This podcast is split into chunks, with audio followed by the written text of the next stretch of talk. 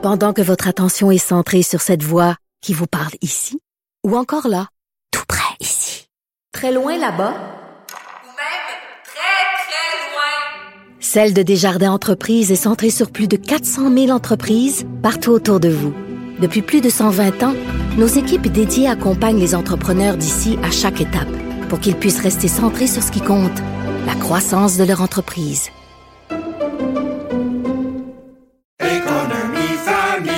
Ici Ricardo. et Émilie, marchand d'IGA. On a envie de vous inspirer à bien manger. À moins de 5 la portion. Suffit de repérer les produits valeurs sûres et de les cuisiner avec une de nos recettes. Les valeurs sûres, c'est bien pensé, hein? Bien sûr! Détails sur IGA.net. Je pense que c'est ce qui a fait sursauter le procureur de la Couronne. Nicole Gibaud. J'en ai un ras le bol de ces gens-là. À mon sens, c'est de l'intimidation. Geneviève Peterson. C'est ça. C'est sauve en marchette, on aura le temps de le rattraper. La rencontre. Ouais, mais toi, comme juge, est-ce que c'est le juge qui décide ça? Com- Comment ça marche? Oui, oui, oui, oui, oui, oui, oui, oui. C'est le juge. La rencontre Gibaud-Peterson. Salut, Nicole. Bonjour, Geneviève. Bon, hier, euh, quand on s'est parlé, ça venait de tomber, là, la demande de l'appel de la belle-mère de la fillette de Granby. On était euh, en attente de ce document qui a été déposé quand même hier après-midi assez tardivement. Là. Je pense que c'est quelque chose comme vers 16h25. On sait que l'heure limite pour la demande d'appel, c'était quelque chose comme 16h30. Euh, J'imagine que tu as pu consulter ce document-là? Oui, euh, j'ai été euh, très heureuse de voir que euh, plusieurs journalistes m'ont donné un fort coup de main là-dedans là, euh, et, et m'ont envoyé immédiatement, là, vraiment, vraiment immédiatement dès que ça a tombé. Alors, je les remercie parce que ça arrivait de partout, mais j'avais, je, je- c'est, c'est vraiment, vraiment important si on veut commenter quelque chose, d'avoir le document, évidemment. Donc hier, euh, oui, on n'était pas, j'étais pas surprise parce qu'on disait que c'est quand même euh, une sentence à vie, c'est meurtre deuxième degré.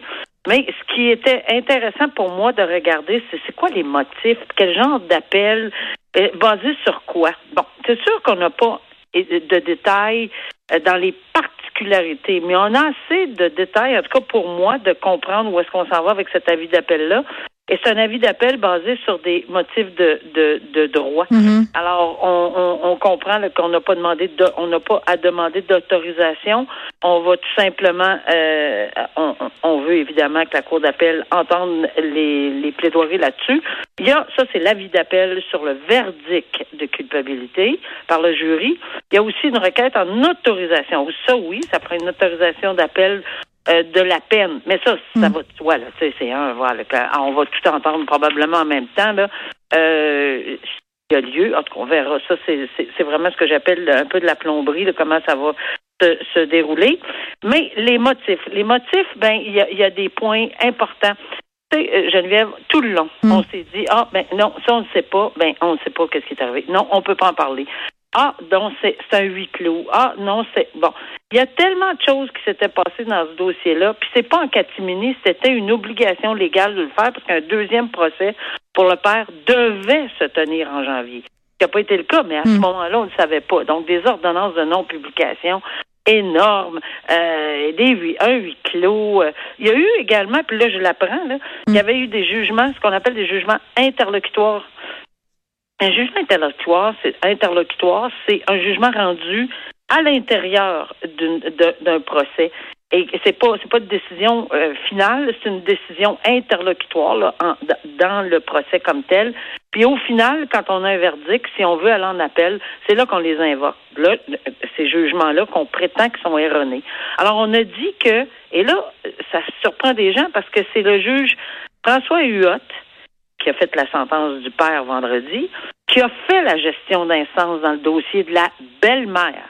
Alors, dans le dossier de la belle-mère, lui, euh, on, lui a présenté une requête en vertu de la charte. Juste pour montrer comment c'est quelque chose qu'on ne connaissait pas. En vertu de la charte, en disant qu'il faudrait qu'il exclue. On lui a demandé d'exclure les messages textes. On se souvient des Oui. messages textes entre la belle-mère et le père? Alors, on lui a demandé de l'exclure basé sur la charte en disant qu'il y avait une violation, probablement dans, peut-être dans, j'ai même pas de détails encore, Euh, on le verra plus tard dans les mémoires, peut-être, et euh, d'exclure les messages textes parce que peut-être qu'ils n'ont pas été saisis euh, euh, de façon légale. J'ai aucune idée, là, j'avance n'importe quoi, là, mais je sais que c'est en vertu de l'article 8 de la Charte canadienne et qu'à ce moment-là, le juge Huot a dit oui, je constate, c'est sérieux là, je constate une violation. Mais il n'en est pas arrivé à la conclusion qu'il fallait l'exclure. Ah, C'est sûr que la défense dit c'est un mauvais jugement, c'est un jugement qui n'aurait pas dû euh, euh, intervenir de cette façon-là et que ce jugement interlocutoire est erroné. Bon, alors on en a un, on en a un autre, euh, un jugement interlocutoire parce qu'on dit, bon, on a demandé au juge Dionne, celui qui présidait le procès, d'exclure euh, la preuve. Encore une fois, les textos, là, c'était d'une importance capitale. D'exclure les messages textos parce que ça avait un caractère tellement préjudiciable et que les propos tenus là, à l'intérieur de ce de ces textos-là étaient tellement acrimonieux à l'encontre de la petite fille que c'est sûr que ça était euh, le préjudice encouru de déposer ces textos-là était, selon la défense, à un point tel qu'on n'aurait jamais dû permettre. Alors oui, ça a été permis. Ensuite, on attaque l'équité du procès, on attaque la conduite de l'intimé. On dit qu'il y a eu des décisions euh, qui semblent avoir été euh, le discours, pas le discours, mais euh, certains propos du juge Dionne pourraient laisser croire un certain manque euh, d'impartialité. Mais, mais c'est toutes des prétentions, évidemment, là, qui auraient omis de préciser certaines choses, qui a, qui a fait une requête à la toute dernière minute. On n'a pas pu en parler, mais il y a eu une requête en arrêt des procédures, je pense, une couple de jours avant la fin. Et il a refusé euh, l'arrêt des procédures. On n'a pas le détail, je l'ai pas. euh, on n'a pas ces détails-là, mais c'est une autre décision importante. Bon, alors, il y a des directives aussi qu'on attaque. On attaque partout, là, euh, Geneviève. On attaque partout. Les directives, selon la défense, sont erronées. Euh, et il y a des questions de droit dans Ben oui, puis tu sais pour le, le grand public là, qui regarde ça, aller, ça a l'air de des games d'avocats là. Tu sais, on essaye toutes sortes d'affaires pour aller en appel. Euh, Les faits euh, s'avèrent et restent les mêmes là, donc c'est un peu. euh, Ouais, euh, c'est sur des questions de ben droit. oui, c'est c'est le système de justice qui est fait ainsi, mais bon, euh, évidemment qu'on s'ostine à ce point-là sur des points de droit dans ce dossier-là. En tout cas, moi, ça me laisse plus que circonspect. Je vais dire ça comme ça pour Ouais, rester poli. Mais c'est mais c'est bien que le système le permette quand Ben, même. Système permet quand même qu'une décision soit rendue Mhm, pas sur une et pas sur ceci. Exact. Alors, mais, mais je veux juste terminer en disant que c'est pas parce qu'on a tout ça dans un avis d'appel que c'est autom et que même, et je vais ajouter Mm. même s'il y a eu certaines erreurs de commises, et c'est déjà arrivé, que ça va euh, entraîner nécessairement un nouveau procès. Parce que ça se peut qu'on dise, écoute, c'est, c'est- oui, il y a eu des erreurs, mais le jury, Mm.